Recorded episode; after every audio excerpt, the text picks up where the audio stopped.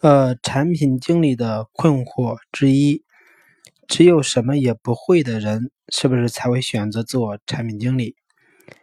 这个问题呢，其实是很多大学生，呃，可能遇到比较多的一个问题。呃，由于呢，产品经理这个岗位呢，他对技能的要求是比较低的。比如说，你要做工程师，需要会写代码。你要做设计，需要会用 Photoshop 做图，但是你做产品经理呢，基本上你这个人不聋不哑不瞎，几乎就可以干。呃，所以说呢，导致了一些现象，就是你感觉你身边的人什么也不会，专业能力也不好的人，最后竟然做了产品经理。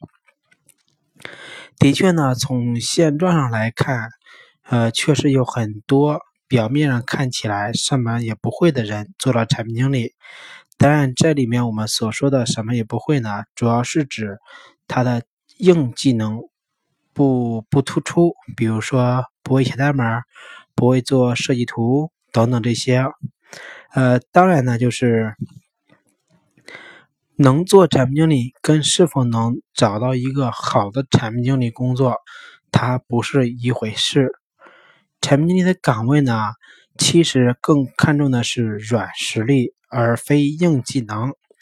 所谓的软实力呢，主要是指对人性的洞察，然后对用户需求的把控，有效的或者较强的口头沟通能力，以及呃书面沟通能力。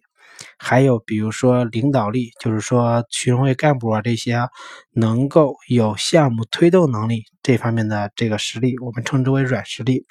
产品经理呢，主要看重的是软实力。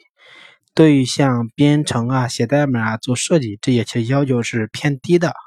啊，很多情况下说是不用会，只要懂就行。呃，也可能啊是由于这种招聘，就是说这种低要求。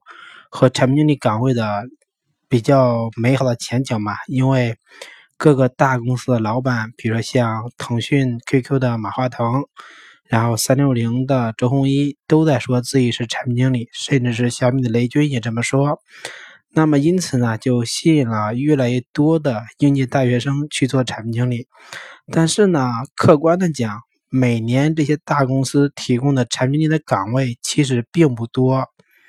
呃，所以说呢，最终嗯，去应聘产品经理或者叫这个面试这个环节的竞争压力还是挺大的。我们举个简单的例子，比如像我们流行的 BAT 是吧？就是百度、阿里巴巴和腾讯，那么他们每年校招的这个简历可能是一两万份儿，毫不夸张的说，一两万份儿。但是呢，最终录取的人数呢，可能也就在那么几百个人。由此可见，真的是一百个人竞争一个岗位，压力还是挺大的。当然，就是你身边的确也会有一些号称学渣的人，是吧？专业能力挂科呀什么的这种些人，但是由于他专业没学好的同时呢，把其他方面的软实力，哎。坑的比较的实在，是吧？